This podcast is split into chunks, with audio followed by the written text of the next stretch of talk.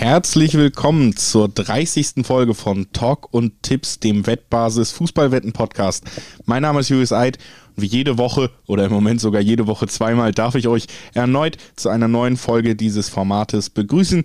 Wie immer bin ich nicht alleine, wie immer ist der Kollege Alex Trüker mit am Start. Hallo Alex. Hallo Julius, Servus. Ja, also es ist wieder soweit. Wir haben die Sonderfolge Champions League hinter uns gebracht, das Viertelfinale Champions League.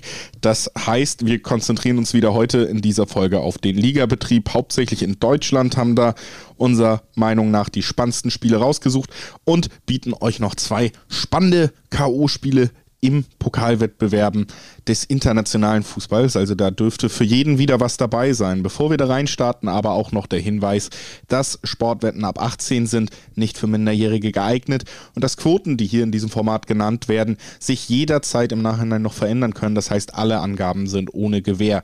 Und zum Schluss, Wetten kann Spaß, aber auch süchtig machen. Und wenn der Spaß bei euch vorbei ist, wenn Wetten zum Problem wird, dann bekommt ihr unter anderem Hilfe beim Support der Wettbasis, sei es per Live-Chat oder per Mail. Oder ihr guckt mal auf spielen-mit-verantwortung.de vorbei. Auch da könnt ihr Hilfe finden in diesem Fall. Und das wollten wir vorweg noch loswerden, bevor wir dann jetzt, Alex, direkt ganz flugs in die Bundesliga einsteigen. Und zwar mit ja, dem für mich vielleicht schon attraktivsten Spiel des ganzen Spieltages, wo es ja jetzt auch nochmal unter der Woche ein paar Störgeräusche nebenbei gab, die es noch ein bisschen spannender machen. Gladbach gegen Frankfurt. Ein Spiel mit viel Brisanz auf und neben dem Platz. So kann man es, glaube ich, zusammenfassen. Ja, warum Brisanz? Weil Adi Hütter von der SGE zu den Gladbacher wechselt. Auch da wieder Ausstiegsklausel gezogen. Heieiei, macht es natürlich trotzdem äh, doppelt, ja, amüsant, sage ich jetzt mal aus neutraler Sicht, denn die Gladbacher haben sich ja sehr, sehr echauffiert, dass der BVB das bei Marco Rose gemacht hat und jetzt machen sie es Flug selbst bei Frankfurt. Also da ist einiges äh, an Brisanz gegeben bei dieser Partie. Ja, ich glaube, man kann äh, diese ganze Geschichte dann so zusammenfassen, dass ja auch nochmal ein schönes Beispiel ist, dass jeder Verein, der erste Bundesliga spielt, sage ich mal, oder in gewissem Maße Geld macht mit Profifußball, da sollte man sich als Fan immer dreimal überlegen, wann ist der Moment, wann ich die moralische Überlegenheit für mich beanspruche, denn das kann sich ganz schnell ändern und keiner in diesem Betrieb ist da komplett tadellos. Ne? Also, aber eine spannende Geschichte finde ich gerade der Wechsel von Hütter zu Gladbach, weil das ist dann ja auch vielleicht die Überleitung direkt, um über Spiel zu sprechen. Frankfurt ja deutlich besser dasteht in dieser Saison als Gladbach und auf sehr guten Champions League-Kurs ist. Das muss man ja sagen. Letztes Wochenende konnten sie sogar Wolfsburg besiegen und das mit einem 4 zu 3, einem spektakulären Spiel. Die Mannschaft, die eigentlich ja noch über den Frankfurtern in der Tabelle stand. Ich fand das wirklich beeindruckend, was man da wieder gespielt hat. Und natürlich wirft das so ein bisschen Fragen aus, ob jetzt Gladbach wirklich so viel größer ist, dass sich dieser Wechsel rentiert, dieses Jahr Champions League mit der Eintracht als Trainer aufzugeben. Da bin ich mir tatsächlich auch unsicher. Also mich hat es ein bisschen irritiert, dass er dieses Jahr nicht mitnehmen will, was auf ihn zukommt. Ja, absolut. Die Champions League-Chance zu freiwillig abzugeben, ist schon ja gewagt. Natürlich kann man sagen, Gladbach ist generell der ja, größere Verein in, äh, im Sinne von, er ist eher gewachsen, dass er sich in den Top 6 normalerweise etabliert. Okay, dieses Jahr ist er aktuell Achter, es ist keine so gute Saison, aber der Anspruch ist ja trotzdem jedes Jahr Top 6 sein. Diesen Anspruch hat die Frankfurter Eintracht normalerweise nicht. Da wollen sie natürlich irgendwann hin und ab und zu jetzt in den letzten ähm, drei Jahren schaffen sie es auch. Europa League Teilnahme und jetzt voraussichtlich möglicherweise Champions League Teilnahme. Nichtsdestotrotz, eigentlich ist das gewachsenere Konstrukt ähm, Mönchengladbach. Aber er gibt halt wirklich, wie es aussieht, Champions, eine Saison in der Champions League auf. Denn ja. es sieht ja wirklich alles danach aus, dass die SGE ähm, ja mindestens Vierter wird, vielleicht ja sogar Dritter. Das wäre ja grandios. Ein Punkt haben sie nur noch hinter Wolfsburg. Von daher ja, man könnte es auch anders entscheiden, als Adi Hütter das getan hat mhm. und wenigstens ein Jahr noch bleiben, um die Champions League mitzunehmen. Vor allen Dingen muss man da ja auch sagen, Gladbach ist ja eben, wie du auch gesagt hast, Top 6, aber Gladbach ist nicht sicher Champions League. Also das ist nicht mal der Schritt zu einem Verein, der die garantiert nach der schlechten Saison, wo sie, wie sie jetzt dastehen, werden sie auf jeden Fall im nächsten Jahr wieder in der Champions League aktiv sein. Da gibt es ja eigentlich nur drei Vereine so ungefähr in Deutschland, wo man sich da meistens drauf verlassen kann und dazu zähle ich Gladbach nicht wirklich. Also ja, interessante Karriereentscheidung von Adi Hütter. Wer dazu noch mehr wissen will, kann natürlich gerne auch immer auf wettbasis.com vorbeischauen. Auch da gibt es dann einen Artikel zu der ganzen Gemengelage rund um Hütter, seinen jetzt bevorstehenden Wechsel zu Gladbach. All das findet ihr auf wettbasis.com in Schriftform nochmal. Ja, und was das Spiel angeht, ist das tatsächlich auch so der einzige Knackpunkt, so ein softer Faktor, wie man als äh, Fußballbeobachter sagt, der mich so ein bisschen überlegen lässt, ob Frankfurt jetzt vielleicht tatsächlich mal Körner lässt. Man muss nämlich ehrlich sagen, so ein bisschen erwartet man es die ganze Zeit. Man kennt die Eintracht hinten raus in der Liga schon öfter mal sich selber um die Belohnung gebracht. Und jetzt diese ganzen Diskussionen. Bobic kauft sich selber frei, um gehen zu dürfen. Ähm, Hütter soll jetzt oder ist, steht jetzt fest, wird auch gehen. Es werden sicherlich auch Spieler auf den Markt kommen. Bricht irgendwie schon da doch diese Euphorie, in die man sich spielt, so ein bisschen zusammen und man man lässt doch mal wieder Punkte liegen. Das ist so die Frage, die über diesem Spiel steht. Die steht aber über jedem Spieltag. Das muss man ja auch sagen. Und was sie da dann wieder gegen Wolfsburg am Ende geleistet haben, das sagt mir rein sportlich gesehen, ist Gladbach hier ganz klar nicht der Favorit gegen Frankfurt. Vom aktuellen, von der aktuellen Form her, ja, gebe ich dir absolut recht. Man sollte auch nicht vergessen, Frankfurt hat einen Vereinsrekord aufgestellt. 53 Punkte nach 28 Spieltagen gab es noch nie.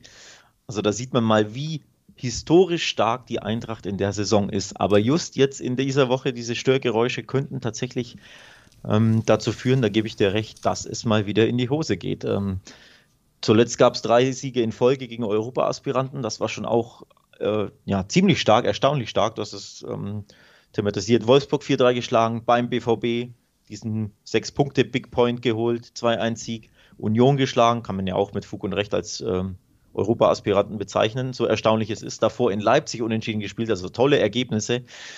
Aber diese Störgeräusche, neben Hütter ja auch Bobic, auch das äh, hast du zu Recht angesprochen, dass beide ja den Verein verlassen, beide sich rauskaufen oder rauskaufen lassen. Das sind Störgeräusche, das könnte wirklich sein, dass die nicht spurlos an der Mannschaft vorbeigehen, da gebe ich dir recht. Von den Quoten her komplett ausgeglichen das Spiel und das finde ich auch angemessen. Es gibt eine 250, 260 im Schnitt auf den Gladbacher Tipp und eine 260 im Schnitt auf den Frankfurter Tipp. Das ähm, kann ich komplett nachvollziehen. Ich finde das Spiel sehr, sehr schwer zu tippen im Dreiweg. Ja, ich auch. Ich finde die interessanteste Quote für mich so ein bisschen dann im Regiment Over-Under. Tatsächlich dann sogar bei Over 3,5. Ich könnte mir vorstellen, dass wir hier zwei Mannschaften sehen, die mit viel Energie in dieses Spiel gehen werden. Frankfurt muss man sich ja nun mal die letzten Ergebnisse angucken. Da ist es auch selten, dass wenig Tore fallen so richtig. Und ich könnte mir tatsächlich vorstellen, dass wir hier schon einen Schlagabtausch sehen, dass Gladbach mit einer gewissen Kaltschnäuzigkeit, wenn sie die auf den Platz bringt, durchaus auch ein, zweimal zuschnappen kann, dass Frankfurt trotzdem wieder um ihr Leben oder um die Champions League spielen werden. Also ich könnte mir schon vorstellen, dass wir da einige Tore sehen werden. Deswegen tendiere ich hier echt zum Over-Under. Over 2,5 gibt zum Beispiel immer noch schöne 1,5er-Quoten. Das, das kann man auf jeden Fall mitnehmen. Für den ähm, Tore-Tipp von dir spricht Frankfurt in seinen letzten 23 Spielen immer getroffen. Das ist auch eine grandiose Serie. Serie. Und Gladbach, auch interessant, in fünf Spielen gegen Frankfurt ungeschlagen. Also das, tippt, äh, das spricht so ein bisschen dafür, dass es einfach sehr, sehr schwer zu tippen ist, dieses Spiel. Ich kann mir da wirklich alles vorstellen. Also dass die Störgeräusche dafür, dazu führen, dass die Gladbacher mal wieder gewinnen. Nicht nur die Störgeräusche natürlich, ist ja trotzdem keine schlechte Mannschaft, die, die selbst ja Ambitionen hat, ähm, ja, auf Rang 6 noch zu kommen. Da sind sie mhm. nur vier Punkte weg. Rang 7, der womöglich für die Conference League ähm, berechtigt, sollte Leipzig oder Gladbach die, den Pokal gewinnen. Da sind sie punktgleich mit Union. Also Gladbach braucht unbedingt drei Punkte. Von daher, ich kann mir da super gut vorstellen, dass die Gladbacher sogar die Frankfurter schlagen, eben aufgrund dieser Störgeräusche auch. Gleichzeitig spricht von der Form her natürlich sehr viel für die Frankfurter, die grandios drauf sind. Also einfach schwer zu tippen im Endeffekt. Das klingt natürlich jetzt wieder nach Nummer sicher gehen, das Unentschieden mitnehmen. Das bringt eine 3,70, ziemlich interessante Quoten. Ich hätte gedacht, dass die Quoten niedriger sind aufs X. Aber du siehst schon, ich neige schon auch zu ein bisschen, ja, Safety, Wette und zu sagen, beide treffen oder eben over 2,5. Das kann ich mir beide sehr, sehr gut vorstellen. Ja, kann ich mir auch auf jeden Fall vorstellen, dass das Spiel auch irgendwie ja für den neutralen Beobachter durchaus attraktiv sein könnte. Deswegen können wir da glaube ich auch nochmal das Qualitätssiegel zusätzlich zum ganzen Tippen einfach geben und sagen, Leute, ich glaube, wenn man da nichts zu tun hat, kann man sich auf dieses Spiel durchaus halbwegs freuen. Und äh, wird da einiges zu sehen bekommen. Wir machen weiter mit dem nächsten Spiel. Da ist eine Mannschaft beteiligt, die am Dienstag in der Champions League mit einem der besten Fußballer der Welt auf dem Platz stand. Nur leider war er in der anderen Mannschaft. Wir sprechen über Bayern München. Und äh, Bayern München ist zu Gast beim VfL Wolfsburg, die, wie wir gerade angesprochen haben, 3 zu 4 am Ende gegen Frankfurt unterlagen in einem Spiel, wo beide Mannschaften gezeigt haben, warum sie da oben stehen, wo sie gerade in der Tabelle stehen. Ist für mich tatsächlich ein interessantes Spiel. Bayern hat ja auch so ein bisschen Trainer-Zwist, Trainer-Sportdirektor-Zwist. Und dazu kommt äh, mittlerweile, weiß ich gar nicht, ob sie elf fitte Spieler haben.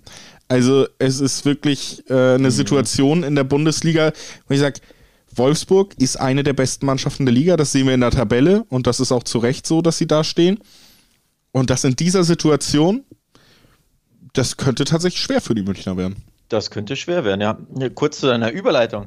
Ich dachte erst, da kommt jetzt irgendein Choupo-Moting-Witz oder so, aber nee, du hast natürlich Neymar, vermute ich mal, gemeint, ganz mm. ohne Ironie. War eine grandiose Leistung von ihm, da, darüber möchte ich schon noch kurz sprechen. Also es war ein tolles Fußballspiel in, in Paris, Spannung, Drama, bisschen wenig Tore, ja, aber es lag nicht viel Aluminium, an, Aluminium an, dafür. Genau, es ja. lag nicht wirklich am PSG, das, sondern es lag am Alu. Also ein grandioses Fußballspiel, natürlich bitter für die Bayern zu gewinnen und trotzdem auszuscheiden. Ein Tor brauchst du da ja, viel hat nicht gefehlt, aber unterm Strich irgendwo nicht unverdient ausgeschieden. Also mir war das zu wenig im Rückspiel und du hast vor allem gemerkt, um jetzt darauf zu kommen, was du gesagt hast, dass die Mannschaft ja auf der letzten Felge fährt, dass der Kader dünn ist, dass sie kaum Optionen auf der Bank haben, dass die Spieler sehr müde sind, eben weil sie ständig durchspielen müssen. Beispielsweise Kimmich, glaube ich, dem täte mal eine Pause gut.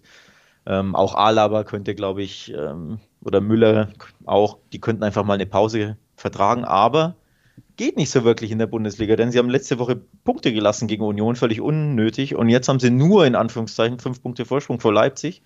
Also einen weiteren Ausrutscher sollten sie sich eher nicht erlauben bei Wolfsburg. Mhm. Dazu kommt ja auch, dass Leipzig so unterwegs ist, dass man nicht unbedingt davon ausgehen muss, dass sie noch viele Punkte liegen lassen. Also mhm. da sollte man zumindest versuchen, den Abstand auch zu wahren. Denn äh, die könnten relativ schnell wieder nahe kommen, wenn man mal liegen lässt. Das ist auf jeden Fall so. Ich glaube, ja, dazu kommt eben zu dem, was du auch noch angesprochen hast, so zwei Punkte bei Bayern, dann jetzt zu diesem Zeitpunkt dieses, diese extrem hohe Pressinglinie, die Abwehr, das greift ja in der gesamten Saison schon nicht mehr so, wie man es in der letzten gesehen hat. Da hat man wirklich gesehen, wie anspruchsvoll dieses System eigentlich ist, mit dem sie dann alle Titel gewonnen haben unter Flick. Und das, wenn da ein Spieler fehlt, vielleicht ein Thiago im Mittelfeld, der das Ganze noch mit koordiniert hat, wenn da ein bisschen die Fitness fehlt, dann fehlt die Konzentration und das ist, dann ist so ein System eigentlich fast nicht fehlerfrei umzusetzen. So risikobehaftet ist es. Und das siehst du in diesem Jahr halt schon krass. Und da muss man auch ehrlich sagen, da liegt dann vielleicht sogar auch ein bisschen die Problematik dabei, dass man da so fest dran hält, wenn die Situation das nicht ganz hergibt. Wir haben ja viele Verletzte, Goretzka, Lewandowski, die auch immer noch wichtig in der Statik des Spiels sind, jetzt auch mhm. noch hinten. Also Boateng humpelte mehrfach äh, schon im Spiel. Und äh, Lucas Hernandez soll sich an der Rippe verletzt haben, auch gegen PSG. Also es wird richtig dünn, auch was die ja eh schon leicht äh, ausgedünnte Personaldecke der Münchner angeht. Und ich könnte ja jetzt auch noch ein Spiel mehr unter der Woche. Wolfsburg kommt dahin, ist frisch, muss mhm. aber auf den eigenen Kapitän verzichten. Maximilian Arnold wird äh, nicht zur Verfügung stehen aufgrund einer Gelbsperre. Aber ansonsten ist das eine Mannschaft, die auch zynisch äh, spielt. Du hast die schnellen Außenverteidiger, du hast äh, jemanden wie Roussillon zum Beispiel, der genau diese Schwächen von Bayern ausnutzen kann. Und dann hast du auch noch diesen eiskalten Abschlussstürmer, der Bayern mhm. dann vielleicht ja auch ab, auf einer gewissen Qualität gefehlt hat im Champions League Viertelfinale. Ja, der vielleicht ein bisschen eiskälter, eiskalter ist, als das Neymar war am, am, unter der Woche im Champions League Spiel. Also ich glaube, das wird brutal schwer für die Bayern, die wirklich müde sind. Du hast es angesprochen, dadurch, dass der Kader so dünn ist und dadurch, dass Hansi Flick dieses unfassbare Angriffspressing spielen lässt, das geht ja enorm auf die Körner. Und wenn du eben ja ständig alle drei Tage spielst, nicht wirklich rotieren kannst, ist es ja nur folgerichtig, dass du hinten raus sehr, sehr müde bist und dass du dementsprechend dein Pressing-Spiel nicht mehr aufrechterhalten kannst, weil es eben so fordernd ist und so, so anstrengend da sehe ich dann wirklich Probleme, weil denn sobald ähm, dein Pressing nicht funktioniert, ist die Abwehr halt immer wieder entblößt, ne? weil, weil du gegen den Ball nicht gut arbeitest und sie spielen halt mit dieser unfassbar hohen Linie hinten. Also ich sehe da wirklich Probleme auf, auf Bayern zukommen in Wolfsburg, unabhängig davon, dass die Wolfsburger sowieso stark sind.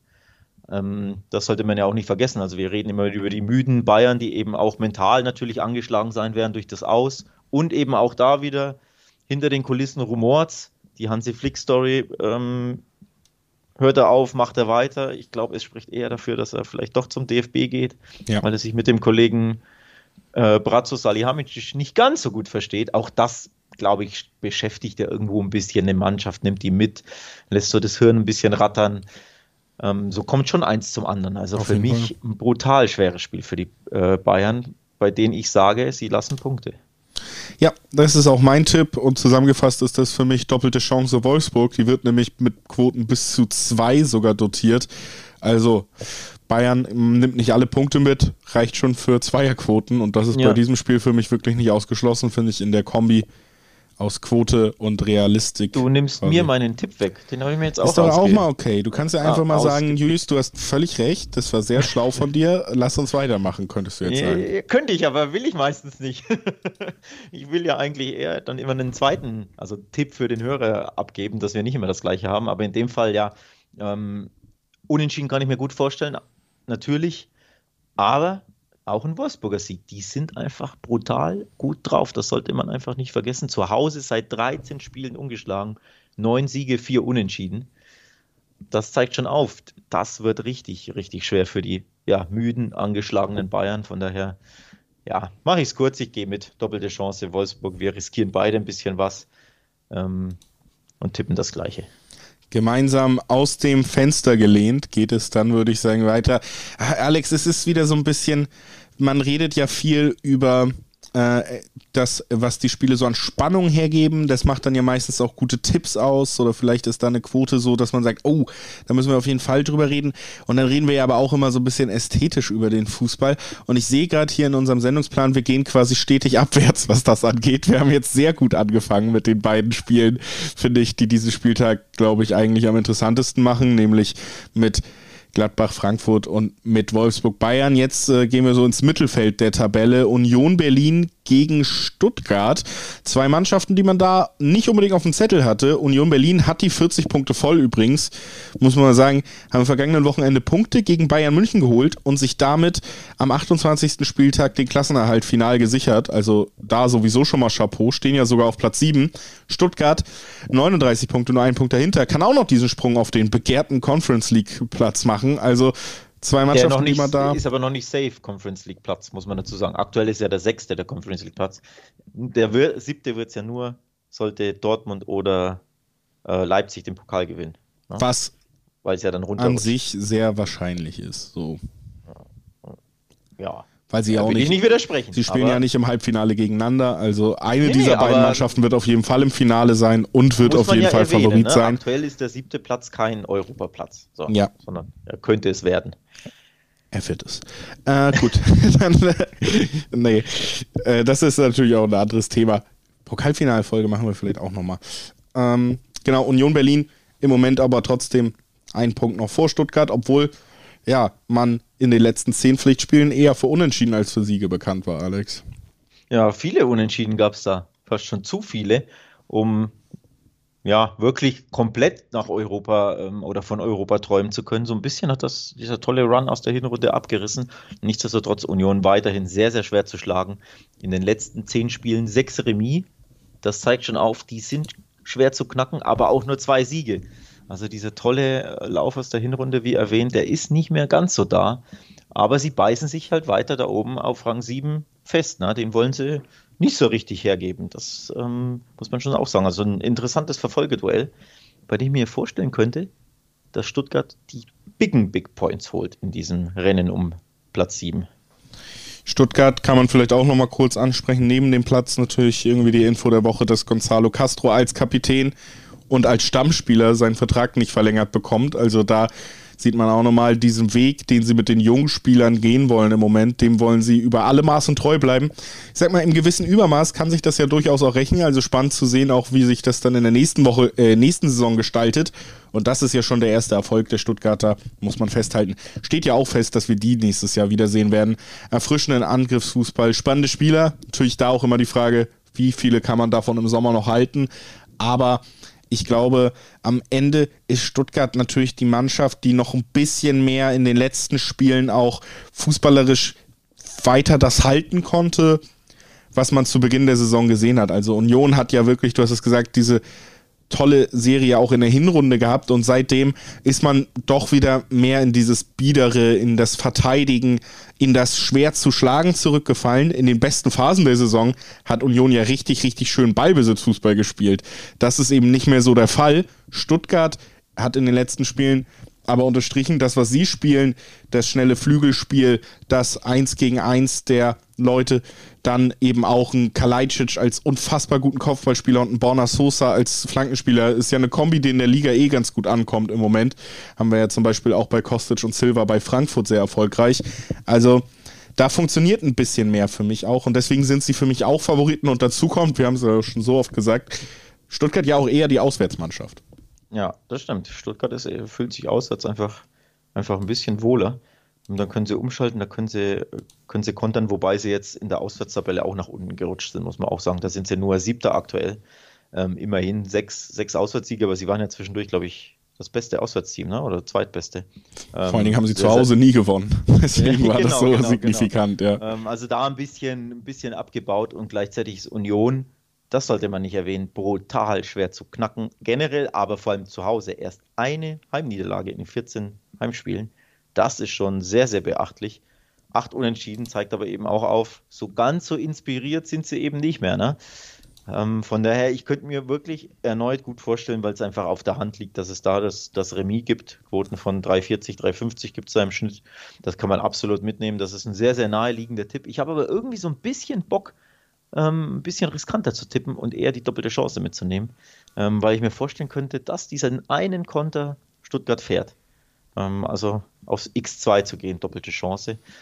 Ähm, ja, die Tabellen und Stats und so geben es jetzt nicht wirklich wieder, aber es ist einfach so ein bisschen Bauchgefühl, ne, dass ich mir vorstellen könnte, Union ähm, könnte mal wieder das zweite Heimspiel verloren, verlieren. Ja, du hast ja quasi schon zwei Tipps genannt, das Unentschieden, die doppelte Chance. Deswegen ja, sage ich diesmal. Sehr gut von dir, Alex. Ich kann mich nur anschließen. äh, Ob es sehr gut war, wenn wir Tolle, tolle Performance. Äh, lass uns weitergehen zu Augsburg gegen Bielefeld. Das meine ich mit dem, mit der absteigenden Ästhetik der Fußballspiele, die wir hier so ein bisschen haben. Augsburg gegen Bielefeld wird wahrscheinlich kein schönes Spiel. Kann ich Leuten zum Tippen durchaus an dir ans Herz liegen. Zum, ich gucke es mir 90 Minuten an, weil ich schön Fußball so zu schätzen weiß, würde ich sagen, macht einen Bogen drum.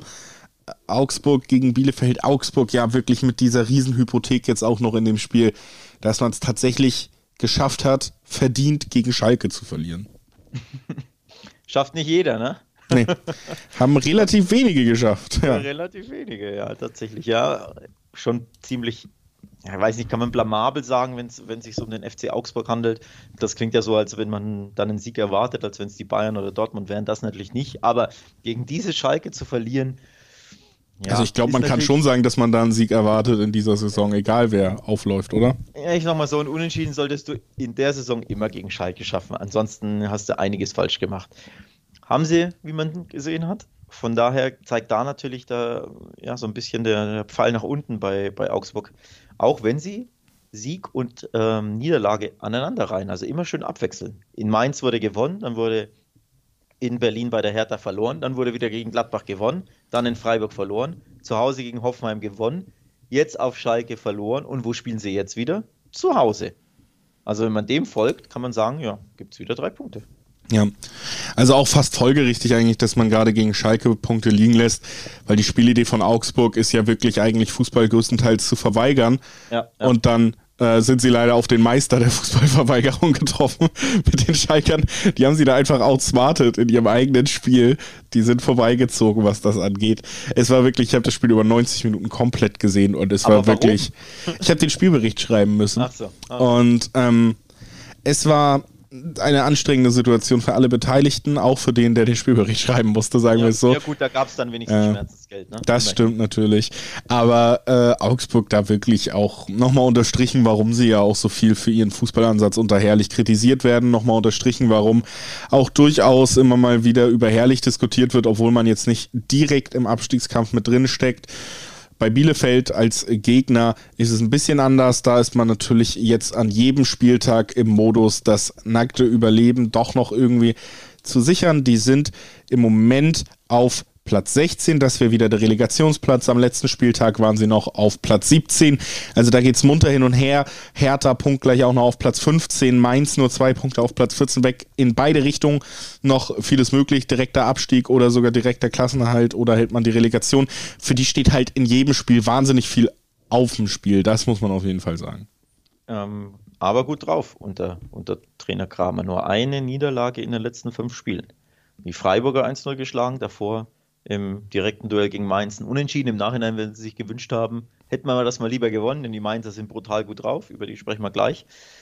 Aber auch die Bielefelder sollten nicht unterschätzt werden. Für die war natürlich äh, ja, sehr, sehr bitter, dass da Mainz und Köln ähm, zuletzt aufeinander getroffen sind und Mainz da dieses späte in der 90. glaube ich, ne, das 3-2 geschossen hat. Mhm. Ich glaube, da jeder Bielefelder hat sich da eher ein Unentschieden gewünscht.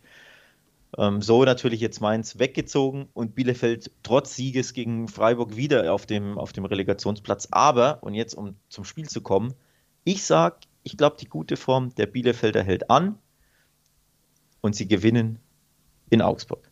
So, einfach mal hier ja. eine These raushauen. Gut gemacht, Alex. Das war auch mein Tipp. Echt? Äh, ja. überrascht dich jetzt mal. Nee, tatsächlich, weil es einfach für mich in dieselbe Kerbe fällt. Und äh, das haben wir eben angesprochen. Und das sind so Knackpunkte, immer auch mal zu gucken, wie, wie ist das mit den Spielausrichtungen. Und wenn du hier auf Augsburg guckst, dann ist Bielefeld eben wie Schalke ähnlich die Mannschaft, die völlig in Ordnung damit ist zu sagen, nee, nee, nee, nehmt ihr mal den Ball und dann wird Augsburg wieder seine Probleme haben. Ne? Also es kommt für mich so ein bisschen, die große Frage, ob Bielefeld hier wirklich drei Punkte mitnehmen kann, ist, ob sie es selber schaffen, Offensivgefahr auch mal zu kreieren.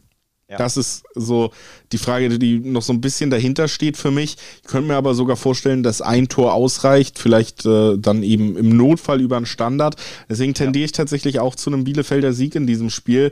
Ich äh, könnte mir sehr gut vorstellen, dass diese Misere da von Augsburg nach dem Schalke-Spiel nochmal mindestens einen Spieltag weitergeht. Und äh, das macht natürlich auch eine Trainerdiskussion in der Bundesliga dann wieder vielleicht richtig scharf. Mhm. Äh, auch solche Themen. Um auch da nochmal den kleinen Hinweis einzustreuen, findet ihr natürlich auf wettbasis.com. Da wird nicht nur auf die Spiele einzeln vorbereitet, sondern auch eben große News, große Entwicklungen und vielleicht auch Quoten auf Trainerentlassung, falls man auf sowas wetten kann, werden da dargestellt. Also kann ich euch auch da nochmal die Website äh, wettbasis.com ans Herz legen.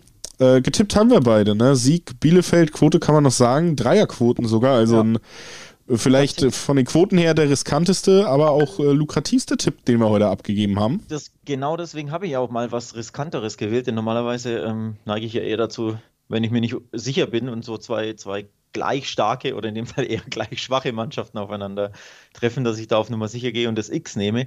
Aber ich dachte mir, bei diesen Dreierquoten bei Bielefeld, die einfach besser drauf sind jetzt, ich glaube, ähm, bei den Augsburgern so ein bisschen könnte sich eine Trainerdiskussion einschleichen, auch wenn sie, nochmal, sie sind nicht wirklich abstiegsgefährdet aktuell.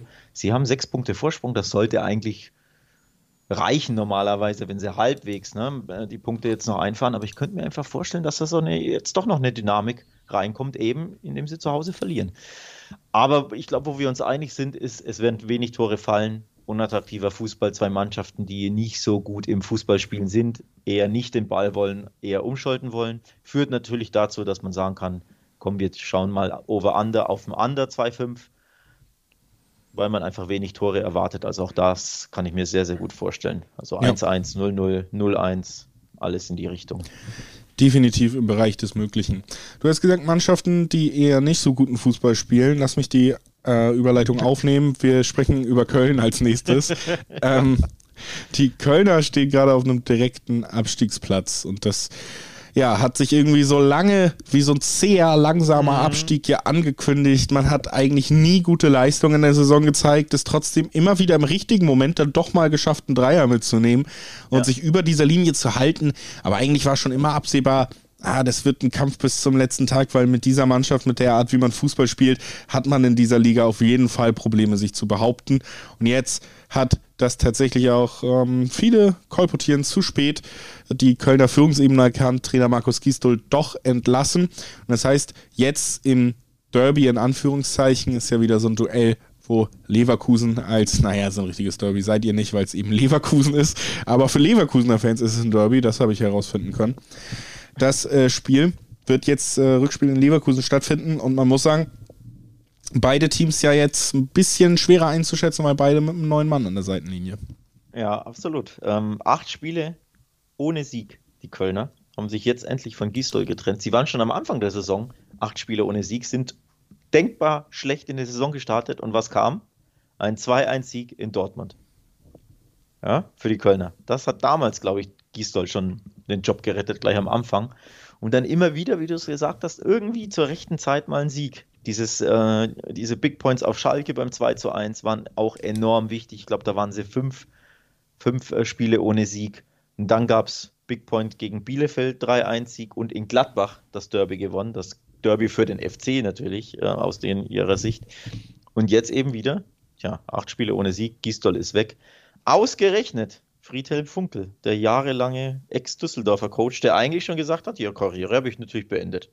Ja, da ist er wieder, ne, in der Bundesliga. Da muss man sagen, natürlich vor seiner Anstellung bei Düsseldorf war er auch schon mal Köln-Trainer. Köln, ich weiß, ich ne? weiß. Aber also, es hat ja trotzdem ein doppeltes Geschmäckle, ne? Ex-Fortuna-Coach, der auch offiziell gesagt hat, Trainerkarriere ist beendet. Ich glaube, das wusste Friedhelm. Funkel hm. einfach nicht, weil er sich zu so vielen Themen äußert, jeden Tag. Ja. Hat er selber vergessen, was er zu dem Thema gesagt hat. Wahrscheinlich. Ja. nee.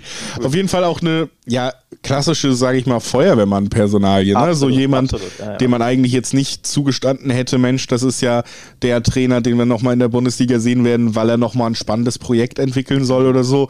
Es ist der alte Hase, der mit seiner rauen Herangehensweise dafür sorgen soll, dass die Kölner sich nochmal zurückkämpfen, zumindest auf den Relegationsplatz oder besten Falle sogar auf Platz 15. Und äh, da hat man jetzt eben diesen klassischen Feuerwehrmann-Transfer getätigt. Bei Leverkusen ja in gewisser Weise ja auch so ein bisschen, muss man sagen. Man hat den spielfreudigen Peter Bosch, der so erfolglos war, dann äh, nach der guten Hinrunde entlassen irgendwann und den eher pragmatischeren Hannes Wolf geholt, der mhm. da jetzt auch so ein bisschen Ruhe reinbringen soll. Und zumindest würde ich sagen, ist das Ziel jetzt Platz 6 sichern.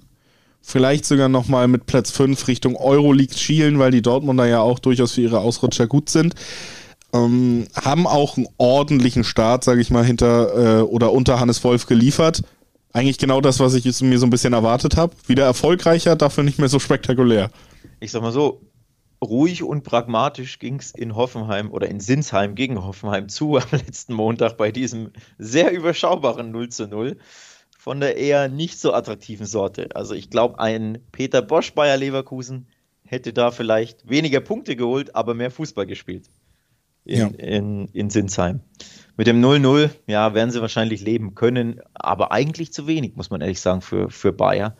Also Hoffenheim war ja nicht so gut drauf. Da würde ich mir schon ein bisschen von als Leverkusen-Verantwortlicher schon mehr wünschen. Vor allem hätten sie mit Dortmund gleichziehen können mit einem Sieg. Wären jetzt gleich auf mhm. von den Punkten her. Also da eine Chance vertan, weil eben für meine Verhältnisse oder Begriffe zu pragmatisch, zu ängstlich, zu zurückhaltend ähm, was Leverkusen gezeigt hat. Ich bin jetzt eben gespannt, ob sie quasi den Turnaround im Derby gegen Köln schaffen. Ähm, ja, kein Derby, kein Derby. Ja, okay. Im äh, Nachbarschaftsduell der beiden Städte, die nebeneinander liegen, quasi fast schon eine Stadt sind, ob sie da eben schaffen, ihrer Favoritenrolle gerecht zu werden und einfach wieder ja, stürmischen, offensiven, attraktiven Fußball spielen. Denn wenn du es gegen Köln nicht schaffst, gegen wen denn dann? Ja? Ja, also das ist vielleicht dann sogar noch die spannendere Frage und die bei Köln wirklich super schwer zu beantworten ist, ist, was werden wir da für eine Mannschaft sehen? Weil natürlich der Gistol-Fußball an sich ja auch immer destruktiv ist und auf viele Mechanismen setzt, die ja auch die Spieler nicht in perfektes Licht rücken. Also am Ende nimmt man vielleicht manchmal Ergebnisse mit, aber diese langgeschlagenen Bälle, die unter mhm. Gistel so forciert werden, da sieht ja kein Spieler aus, als wäre ein fußballerisches Genie, einfach schon per Mannschaftsausrichtung. Und ich bin tatsächlich so ein bisschen gespannt, wenn man das jetzt ändert, wie gut oder schlecht ist diese Kölner Mannschaft wirklich fußballerisch, weil man hatte immer das Gefühl, eigentlich nicht auf Bundesliga-Niveau.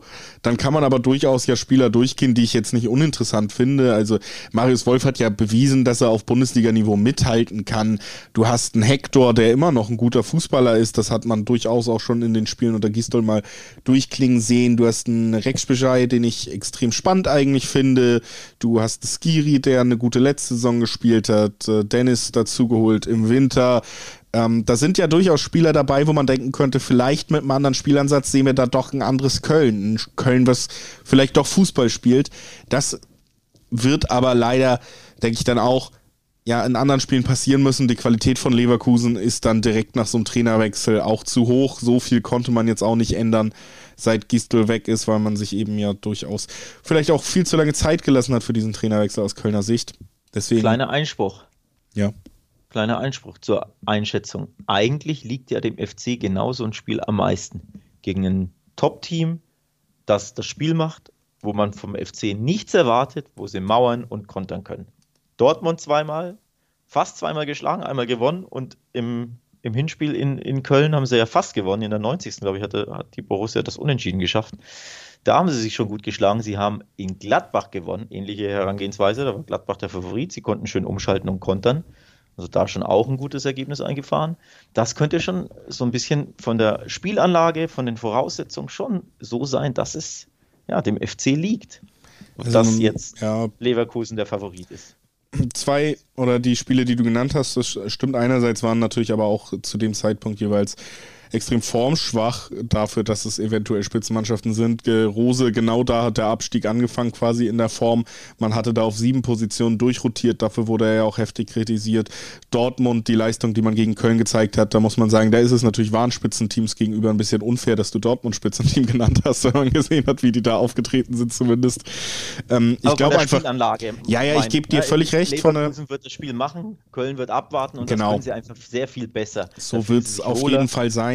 Ich glaube nur, genau. äh, Leverkusen wird sich diesmal nicht nehmen lassen, einfach die qualitative Überlegenheit auszuspielen. Deswegen mache ich es ganz unspektakulär und finde auch bei den eigentlichen qualitativen Unterschieden finde ich es völlig in Ordnung, dass hier Leverkusen sogar bis zu 1,7er Quoten noch dotiert ist. Das kann man durchaus machen.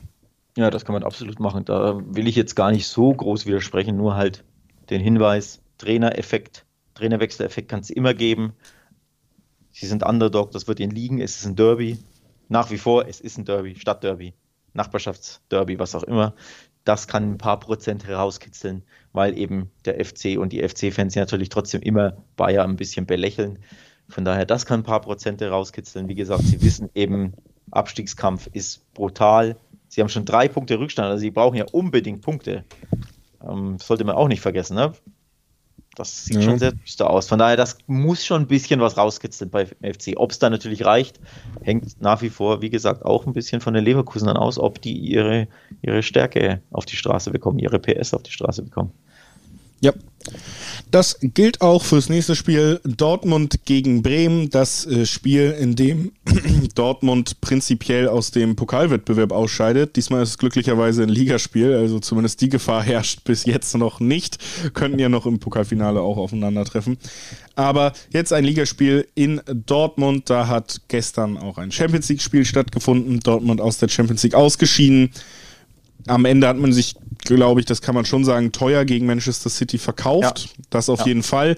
Ich finde auch in guten Phasen, wo man den eigenen Spielplan dann durchsetzen konnte, haben sie City relativ irdisch erscheinen lassen. Wir werden ja auch noch über deren Statistik reden heute, wenn wir über deren äh, Spiel am Wochenende reden. Äh, das war schon gut. Das war achtbar, sage ich mal. Kannst du dir natürlich aber nichts von kaufen. Und am Ende war trotzdem auch deutlich, dass Dortmund sicherlich dann doch qualitativ nicht auf demselben Level spielt wie Manchester City. Dem konnte man sich am Ende nicht erwehren. Es ist, sagen wir mal so, es war kein Stimmungskiller dieses Aus. Das ist ja schon mal wichtig. Man hat am Ende, glaube ich, sich ordentlich präsentiert, ja. Ja, ich glaube wirklich, der BVB kann absolut erhobenen Hauptes ähm, sich aus der Champions League verabschieden, auch wenn natürlich beide, unterm Strich beide Spiele verloren wurden. Ähm, nichtsdestotrotz glaube ich, die Leistung war gut. Jeder BVB-Fan wird mehr oder minder zumindest ein bisschen stolz auf die Mannschaft sein, weil sie, wie gesagt, sehr, sehr gut mitgehalten haben. Sie lagen in Front. Also sie waren ja sogar weiter zur, nach, dem, nach dem Tor, ne, weil ja das 1-0 reichte. Äh, allein das zeigt ja schon auf, sie waren ja sehr, sehr nah dran und haben am Maximum gespielt. Natürlich Ausnahme dieser bescheuerte Handelfmeter von Emre Can, der so unnötig wie dämlich war. Also da nicht unbedingt die beste Leistung in der Situation gezeigt. Da kann, glaube ich, der Kollege Can den Arm auch weglassen bei diesem komischen Kopfball. Also sehr unglücklich auch ausgeschieden, weil das einfach eine ja, un unnötige, unglückliche Situation war. Nichtsdestotrotz, Leistung war gut. Ich glaube, darauf kann man aufbauen. Das wird auch der Mannschaft ein bisschen gut tun. Ne? nicht abgeschossen worden zu sein oder nicht chancenlos gewesen zu sein, sondern wirklich sehr, sehr gut mitgehalten hat gegen die vermeintlich aktuell beste Mannschaft Europas. Zumindest ja. von der Form her. Ja, also das, das ist schon das Fazit, was man am Ende ziehen kann äh, Gegner Bremen natürlich der absolute Angstgegner der Dortmunder, nicht nur im Pokal, auch in der Liga hat man sich da immer wieder schwer getan gegen die Bremer, gegen Kofeld, der irgendwie immer wieder das Mittel zu finden scheint, was den Dortmundern dann doch den Zahn zieht. Ähm, jetzt äh, Bremen aber auch sehr formschwach vor diesem Duell. Vier Niederlagen in Folge. Also auch da der Haussegen wieder so ein bisschen schiefer, auch wenn man, glaube ich, immer noch auf gutem Kurs ist. Saisonziel relativ ruhig den die Klasse halten. Das wird man schaffen in diesem Jahr mit einem ähnlichen Fußballansatz wie in Augsburg heute auch schon Moment, von uns. Da, da, will ich dazwischen grätschen. Wird man das wirklich easy schaffen? Sie haben nur vier Punkte Vorsprung auf Relegationsplatz. Ja, also ich sehe da unten tatsächlich aber keine Mannschaften, die jetzt noch riesige Sprünge machen werden, was so Bielefeld und Köln angeht. Also ich würde schon davon ausgehen, dass wir jetzt die letzten fünf, sechs Spieltage ungefähr das Feld haben werden. Vor allen Dingen, wie gesagt, hat Bremen ja jetzt auch das Glück, Aufbaugegner Dortmund im Spielplan noch zu haben. Ja, äh, ich sag mal so, wir tippen auf einen Bielefeld-Sieg. So, jetzt mache ich hier mal virtuelle äh, Tabellenrechner-Tabelle. Bielefeld plus drei, da haben sie schon mal 29, wären nur ein Punkt hinter Bremen, wenn die eben verlieren in Dortmund, wovon wir, glaube ich, beide ausgehen. So, dann hast du Hertha gegen Mainz. Sprich, wenn Mainz gewinnt, überholt Mainz Bremen. Wenn die Hertha gewinnt, hat die Hertha nur noch einen Punkt hinter Bremen. Also wenn die Spiele so ausgehen, ist Werder mittendrin zumindest im Kampf um den Relegationsplatz. Bei Köln ist natürlich ein bisschen weiter weg. Wenn die verlieren in Leverkusen, sieht es da düster aus, aber im Relegationsrennen wäre Bremen mittendrin. Von daher, ich sehe das nicht so entspannt wie du, weil, ja, schlecht drauf. Werder, ja, Negativlauf, schlechter Fußball kommt noch dazu, der überzeugt mich ja auch nicht. Gut. Das könnte noch eng werden. Es ist halt einfach, glaube ich, auch ähm, trotz der Doppelbelastung von Dortmund ist Bremen nicht in der Lage, sie in dieser Saison herauszufordern, weil sie einfach defensiv so wenig Gefahr ausstrahlen, dass du Dortmund nicht besiegen kannst. So, du kannst, ja, Dortmund hat ja nicht die beste Abwehr der Liga, auch nicht die beste Abwehr Europas und so, aber du brauchst schon eine gewisse Qualität zumindest, um sie unter Druck zu setzen irgendwann. Und die bringt Bremen eigentlich im Offensivspiel einfach so selten auf den Platz, dass dass ich das nicht sehe und dass da dann auch am Ende Dortmund schon irgendwie über 90 Minuten Dauerdruck einen Ball ins Tor schießen wird und damit wahrscheinlich sogar die drei Punkte mitnehmen wird. Deswegen tendiere ich da auch auf jeden Fall zu einem Dortmund-Sieg. Wozu ich aber auch tendiere, ist, dass Bremen nicht trifft und das äh, ist der interessanteste Tipp auch quotentechnisch, den ich da raussuchen konnte. Zwei, mhm. zwei Einser, also Zweierquoten so oder sogar zwei Einserquoten bei gewissen Wettanbietern für beide Teams treffen Nein. Und das, äh, das ist mein Tipp. Ja, das finde ich gut, tatsächlich. Ähm, gefällt mir gut. Übrigens, um, um daran anzuknüpfen, wenn du quasi beides verknüpfst, Dortmund gewinnt und Bremen schießt kein Tor, gibt es beispielsweise bei B-Win für Dortmund gewinnt zu 0 eine 2,55. Also das, dann spinne ich quasi deinen Tipp weiter und hole mir noch eine knackigere Quote. Das finde ich, find ich ziemlich, ziemlich äh, interessant, diesen Tipp. Denn man kann ja auch einfach normal auf seinen Tippschein den, den Dortmund-Sieg im Dreiweg mitnehmen, ne? da schön eine 1,40. Das klingt jetzt nicht berauschend, ist aber ja nicht so schlecht, wenn man mehrere Tipps macht, ne? ein bisschen seinen, seinen Schein boostet damit. Mhm. Denn ich glaube, alles andere als ein Dortmund-Sieg würde uns beide stark überraschen. Dem ist so. Ich glaube, das kann man genauso abhaken und dann kommen wir jetzt wirklich, glaube ich, zum absoluten Höhepunkt, was Na, äh, Fußballästhetik, das ist ja der große rote Faden heute angeht. Kommen zu Mainz gegen Hertha. Äh, setzt euch die Sonnenbrillen auf. Es wird strahlend schönes Fußballspiel, glaube ich. Ähm, also ja, Abstiegsduell, aber wir haben es heute schon angesprochen mit enorm gut enorm. aufgelegten mhm. Mainzern. Und enorm, enormer Tabellenbrisanz. Hättest du gedacht vor, sagen wir mal, acht Spieltagen, dass Mainz vor der Hertha liegt? Hätte, glaube ich, keiner erwartet. Der, der Lauf von Mainz ist herausragend, muss man einfach so sagen. Wirklich toll, da hat der Trainerwechsel absolut gefruchtet. Bo Svensson ist 14 Spiele lang Coach der Mainzer und liegt in der Bo Svensson-Tabelle, also in der Tabelle während dieser 14 Spiele auf Rang 5. So gut ist seine Punkteausbeute. Das ist richtig stark. Zuletzt jetzt eben fünf Spiele schon ungeschlagen, zuletzt äh, die letzten fünf, drei gewonnen, zwei unentschieden.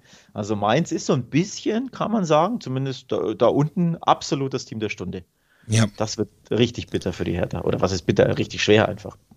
Es ist wirklich, ähm, man hat nach sieben Punkten in der Hinrunde eigentlich schon so ein bisschen ausgerufen und gesagt, okay, Mainz braucht eigentlich eine Europapokalrückrunde, um da unten nicht abzusteigen. Ja. Und, und exakt die spielen sie mit Platz 5. Ähm, und genau deswegen schaffen sie es da unten raus. Und das ist wirklich beeindruckend. Ich finde auch, ja, Mainz ist wirklich so eine Mannschaft, die erstmal das auf den Platz bringt, wo du weißt, die werden wahrscheinlich nicht absteigen, nämlich wirklich dieses Teamgefüge, das funktioniert zu 100 Prozent. Das ist ja zum Beispiel auch der große Unterschied zu einem, was man bei der Hertha kritisiert hat seit dem Transfer Sommer. Man hatte zwar Geld, aber man hat überhaupt kein konsistentes Team zusammengestellt.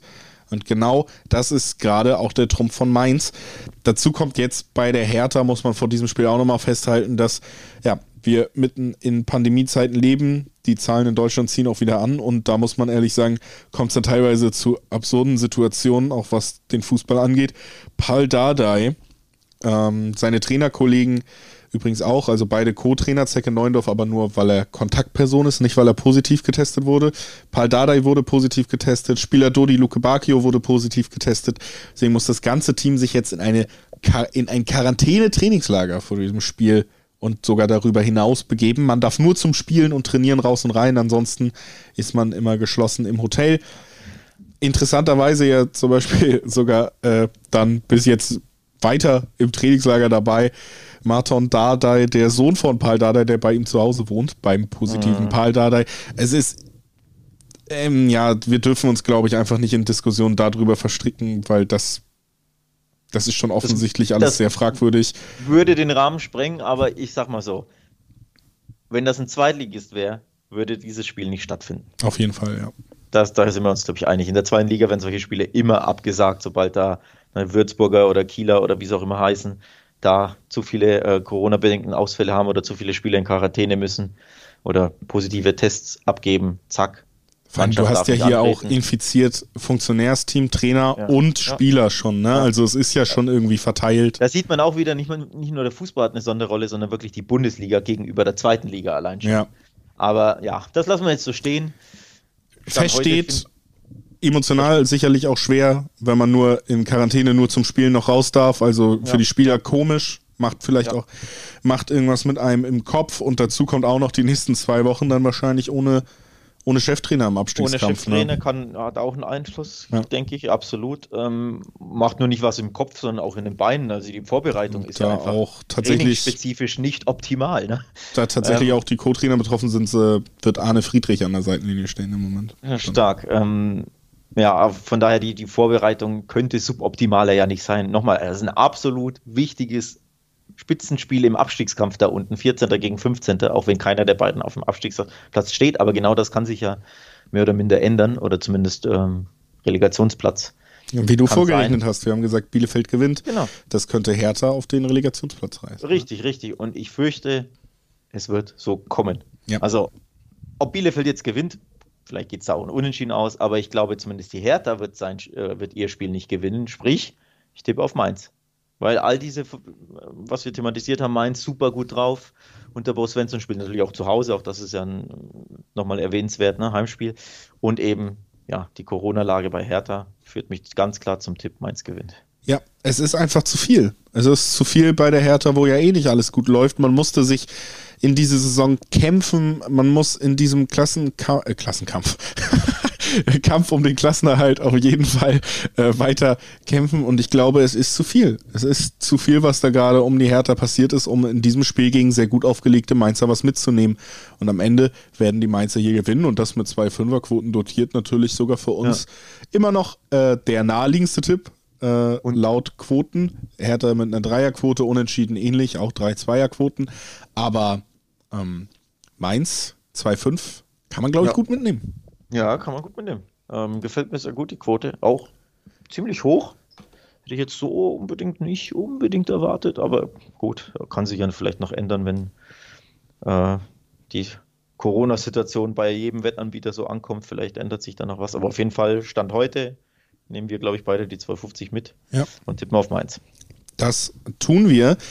Und jetzt machen wir, äh, ja, wie soll man sagen, ein kleiner Schritt für den Podcast, ein großer Schritt, was die Qualität der Mannschaften angeht. Wir mhm. gehen nach England, verlassen die deutschen Gefilden und kommen zum Topspiel auf der britischen Insel an diesem Wochenende. Es ist Halbfinale im FA Cup und da trifft Chelsea auf Manchester City, die ja, zwei vielleicht gerade spannendsten Mannschaften der Insel, die ja auch beide im Champions League Halbfinale vertreten sein werden. Also da nochmal unterstrichen haben, dass sie auf jeden Fall ganz oben mitspielen, auch im Europa-Vergleich. City konnte jeder gestern gegen Dortmund ähm, bewundern, haben wahrscheinlich viele, viele auch im deutschen Markt gesehen, das Spiel. Äh, Chelsea am Dienstag gespielt. Haben ich vielleicht glaub, nicht, so, nicht so viele, viele gesehen, weil auch gleichzeitig PSG Bayern war. Chelsea Porto war jetzt nicht der Überkracher, aber nee. Chelsea hat mal wieder getan, was sie tun, nämlich die Pflicht erfüllt. Die Pflicht erfüllt, aber sogar ihr Gegentor kassiert. Hätte ja. ich nicht mehr gedacht. Also es sprach ja alles für das 0-0 und dann mal wieder ein 0, also hinten die 0 bei Chelsea, die einfach achtmal in den letzten zehn Pflichtspielen ohne Gegentor blieben. Aber dieses traumhafte Seitfall, Schrägstrich Fallrückzieher-Tor, ähm, vom Porto in der, was war es, 92. oder so, hat natürlich die, das zu Null zunichte gemacht. Traumtor, hat aber einfach wenig gebracht. Ähm, das 0-1 war egal, weil sie das Hinspiel 2-0 gewonnen haben, Chelsea. Also mehr oder minder, würde ich schon sagen, verdient in Chelsea-Manier weitergekommen, sprich nicht wirklich überzeugt, Pflicht getan, hinten sehr solide gestanden. Ja, und jetzt eben im Halbfinale. Damit hätte vor der Saison wahrscheinlich auch nicht jeder gerechnet, muss ja. man auch sagen. Und wahrscheinlich auch nicht nach dem Trainerwechsel. Ja, Tuchel äh, erneut. Auch, also Tuchel und PSG getrennt, aber beide könnten auch wieder, oder einer von beiden könnte im Finale vertreten sein. Also spannend da auf jeden Fall. Ähm, und äh, bei City, ja, haben wir auch schon über, bei Dortmund was soll man mehr über eine Mannschaft sagen, als wenn wir in diesem Podcast schon gesagt haben, es ist die beste Mannschaft des Kontinents oder der Welt gerade. Ähm, viel mehr Superlative werden einem da nicht mehr einfallen. Im Dezember gab es mal ein Unentschieden, Mitte Dezember letzten Jahres. Seitdem hat City eigentlich alles gewonnen, außer in den Spielen gegen Manchester United und Leeds zuletzt. Da hat man dann mal verloren. Äh, Unentschieden gab es auch gar nicht mehr. Eigentlich konsequent alles gewonnen, was man gewinnen kann auch in der Champions League jetzt gestern. Wir haben ja sogar darüber gesprochen, dass wir Dortmund keinen Vorwurf machen und dass wir Dortmund sogar relativ gut fanden. Und in Teilen hat City einen Fußball gespielt, der Dortmund natürlich wie eine eingeschüchterte Schülermannschaft in den eigenen 16er gedrückt hat, weil sie es einfach können. Ne? Und das ohne Stürmer. Also es ist wirklich, es ist die beste Mannschaft der Welt. Ja. Mal gucken, ob Chelsea da dicht halten kann. Was glaubst du? Das finde ich spannend, ja. Ob tatsächlich Chelsea äh, dicht halten kann. Das ist, finde ich, so die, die spannendste Frage dieses, dieses Spiels. Also ich freue mich sehr, muss ich echt sagen, Tuchel gegen Pep. Das waren ja in der Bundesliga damals schon schöne, schöne äh, Taktikduelle. Da freue ich mich sehr drauf. Ich bin da wirklich gut, äh, gespannt. City übrigens spielt natürlich auswärts, also das Spiel ist in London an der Stamford Bridge. Äh, auch wenn es kein Premier League-Spiel ist, wie gesagt, Halbfinale FA Cup, aber City das auswärtsstärkste Team der Premier League. Elf der 15 Spiele gewonnen, nur eine Niederlage. So, also das zeigt schon auf, so schwer es wird, die sind natürlich der Favorit, das, das erstaunt nicht. Gleichzeitig Chelsea auch heimstark, aber 8 der 15 Heimspiele nicht gewonnen in der Premier League. Also mehr Spiele nicht gewonnen als gewonnen. Sieben haben sie, haben sie gewonnen. Von daher, die sind schon anfällig zu Hause, Chelsea, wie man auch zuletzt gegen West Bromwich gesehen hat, wo nicht jeder damit rechnete, mhm. dass dieses Spiel nach hinten gehen wird. Also, ja, ich tendiere, wie gesagt, schon leicht zu City, aber bin gespannt, denn ich traue Tuchel wirklich zu, wenn City rauszukegeln. Ich nicht. Du nicht? Ja, ich nicht. nicht. Ich tendiere stärker zu City als du. Ähm, ich finde, man muss auch immer noch mal erwähnen, dass äh, wenn wir jetzt zum Beispiel über Liverpool in ihrer besten Form gesprochen hätten, hätte man erwähnen müssen, gut, aber FA Cup haben sie nie so richtig Bock drauf. Pep nimmt die heimischen Pokalwettbewerbe sehr ernst, seit ja, er da ist. Stimmt. Also das, das muss man auch nochmal unterstreichen. Das ist für City ein sehr wichtiges Pflichtspiel im Weg zu einem neuen Titel und den wollen sie unbedingt. Und am Ende sind da für mich einfach. können sie gewinnen, ne? Genau. Alle vier können sie gewinnen. Die zwei Pokale, Champions League sind sie im Halbfinale. Meisterschaftskurs ist eh mehr als easy. Also da sieht ja, ja alles nach Titel aus. Von daher, sie können die, die vier Titel anvisieren, oder sie visieren sie an, können sie gewinnen und ich glaube, das ist ganz klar das Ziel. Genau, und ich glaube, dann ist, wenn man da mit äh, voller Leistung bei beiden Mannschaften rechnet, gibt es einfach noch zu große Qualitätsunterschiede zwischen Chelsea und Manchester City. Und dafür und deswegen sage ich es auch nochmal so klar, es gibt einfach auch 1,8er bis zu 1,9er Quoten auf Manchester City und ähm, das ist ähnlich wie wenn das bei Bayern der Fall ist. Da würde ich oftmals sagen, Leute, so oft bekommt ihr die Chance nicht, auf so eine gute Mannschaft mit so einer Quote zu tippen. Deswegen gucke ich da dann eben nicht weiter. Ja, ja ich glaube auch, ähm, die bessere Mannschaft ist natürlich City, den besseren Fuß Fußball spielt City, Sie sind angriffsstärker, ballsicherer. Also der Fußball bei Chelsea ist nicht mehr der attraktivste, auch wenn Tuchel äh, ergebnistechnisch, seit er da ist, enorm viel, um nicht zu sagen, das absolute Maximum rausholt, aber der Fußball ist ausbaufähig. Ich glaube, er hat auch seine Stammelf nicht wirklich gefunden bis jetzt. Ähm, gegen Porto saßen alle drei Stürmer auf der Bank und ich meine, Harvards hat die falsche Neun gegeben. Ja. Also Werner saß draußen, Olivier Giroud äh, saß draußen und Tammy Abraham. Drei Mittelstürmer mehr oder minder, auch wenn bei Werner ist man nicht, sich nie sicher, was genau für ein Stürmer er ist. Aber er ist ja Stürmer auf dem Papier. Alle drei hat er draußen gelassen und spielt dann ohne Stürmer. Das ist ja auch kurios. Und das zeigt ja schon auf, dass er nicht ganz so zufrieden ist mit seiner Offensive, mit den Spielertypen, die er hat, mit den Leistungen der Spieler ja, das kann gegen City natürlich schwierig werden, ne? Ja, gerade offensiv sehe ich wirklich zu große Unterschiede zwischen ja. den Mannschaften. Ne? Also das ist einfach, da ist äh, Chelsea nicht auf Top-Niveau. So und du musst auf Top-Niveau sein, wenn du Manchester City besiegen willst und nicht nur in einem, äh, nicht nur in einem Mannschaftsteil. Und deshalb ist es für mich dann doch klar, auch wenn man natürlich jetzt nicht so tun muss, als wäre Chelsea irgendwie Schalke oder so, aber ähm, Du weißt, was ich sagen will. Ja.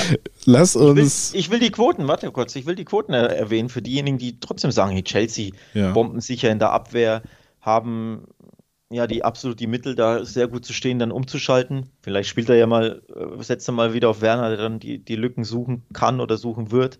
Da gibt es, wer eben glaubt, dass Chelsea gewinnt, gibt 480er Quoten auf den Heimsieg von Chelsea. Das finde ich schon erstaunlich. Und wer sich aber sagt, hm, bin ich mir nicht sicher, ob sie jetzt unbedingt gewinnen, man kann ja auch aufs Weiterkommen tippen. Eine Dreierquote gibt es da, beispielsweise bei äh, Bet365, dass Chelsea weiterkommt. Also auch das sehr, sehr attraktive Quoten, ne? muss ich schon auch erwähnen. Sie sind mir ein bisschen zu hoch, ehrlich gesagt. Ja, äh, da ich so klar den Sieg City zugeschrieben hat, kann ich das jetzt vielleicht nicht mehr so vertreten, dass ich sie auch viel zu hoch finde. Aber ich sehe schon den Punkt. Natürlich ist es auch hier so, dass man selten so hohe Quoten auf eine Mannschaft mit der Qualität wie Chelsea bekommen wird. Ne? Also wenn man Lust auf Risiko hat, äh, Lust auf Vierer, Fünfer-Quoten hat, dann ist das vielleicht das Spiel, wo man das tatsächlich mal ausprobieren könnte, weil man eben ja trotzdem noch auf eine sehr, sehr starke Abwehr und einen sehr guten Trainer setzt. Das äh, ist so.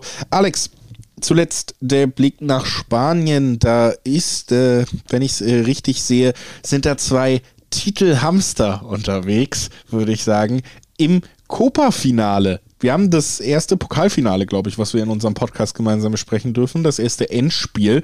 Und da werden die beiden Rekordsieger dieses äh, Pokalwettbewerbs aufeinandertreffen. Barca und äh, Atletico Bilbao. Athletik Bilbao, bitte. Ja, ja, ui, ui, ui, den, den, den, Ausrutscher gemacht. Ja, ja, ja. ja. ja ähm, die beiden Rekordsieger, du hast gesagt, Barca hat das Ding 30 Mal gewonnen. Und erstaunlicherweise ist nicht Real Madrid die Mannschaft mit den zweitmeisten Titeln, sondern tatsächlich Athletik Bilbao mit 23 Pokal ähm, gewinnen. Also absolutes Pokal Traditionsspitzenspiel im Finale am Samstag. Das ist es. Und äh, trotzdem muss man sagen, die Siege von Athletic Bilbao, die liegen ja schon so ein bisschen weiter zurück in der Vergangenheit. Also sehr traditionsreicher Verein. Aber so wirklich äh, große Titel konnte man schon seit 1984 dann nicht mehr gewinnen. Also es ist äh, schon ja, spannend zu sehen für Bilbao, ob sie da endlich diesen Sprung schaffen können. Und es geht halt gegen Barca. Da muss man sagen, eigentlich haben wir immer darüber gesprochen, wie gut Barcelona aufgelegt ist, wenn wir die letzten Male über Barca gesprochen haben. Dann gab es ja aber trotzdem auch wieder diesen Klassiko, der sicherlich immer, wenn man ihn verliert, ein kleiner Stimmungskiller ist. Dazu muss man auch sagen, dass man ihn halt zu Recht verloren hat. Ne? Also es wurde doch nochmal, finde ich, auf einem gewissen Niveau aufgezeigt, wo dann Barca noch Schwächen hat, jetzt auch in diesem Umbruchsjahr. Das hat man klar gesehen. Und äh, jetzt äh, wieder ein Pokalfinale. Weiß ich auch nicht, ist ist Barca in diesem Jahr wieder die Mannschaft, die mit diesem Druck auch umgehen kann? Oder ist es wie in vergangenen Jahren in verschiedenen K.O.-Wettbewerben, Alex, dass man vielleicht darauf setzen könnte, dass Barca irgendwie wieder sich einen Ausrutscher erlaubt? Ja, das Spannende ist ja, die beiden sind im Januar schon in einem Pokalfinale aufge, aufeinander getroffen, damals die Supercopa. Und die hat eben Bilbao 3 zu 2 nach Verlängerung gewonnen. Also deswegen ist es für Barca so eine kleine Revanche, auch wenn natürlich der Supercup jetzt nicht so super wichtig ist. Deswegen auch für Bilbao seit 84 kein großer Titel mehr, weil eben Supercup zählt nicht. Den haben sie zuletzt zwei, äh, zwei dreimal gewonnen in den letzten zehn Jahren. Aber eben kein richtiger Pokal, also sprich UEFA Pokalfinale. Da waren sie ähm, in den letzten zehn Jahren gegen Atletico Madrid, das haben sie verloren. Ähm, Pokalfinals gegen Barca haben sie in den letzten acht Jahren gleich drei Stück verloren. Also dieses Finale gab es zuletzt dreimal jeweils Barca gewonnen. Und vor zwei Wochen haben sie auch wieder ihr Pokalfinale gewonnen gegen den großen baskischen Rivalen Real Sociedad 0 zu 1. Also Bilbao spielt ja Back-to-Back Pokalfinals. Das eine war eben verschoben und jetzt das quasi das Richtige diese Saison.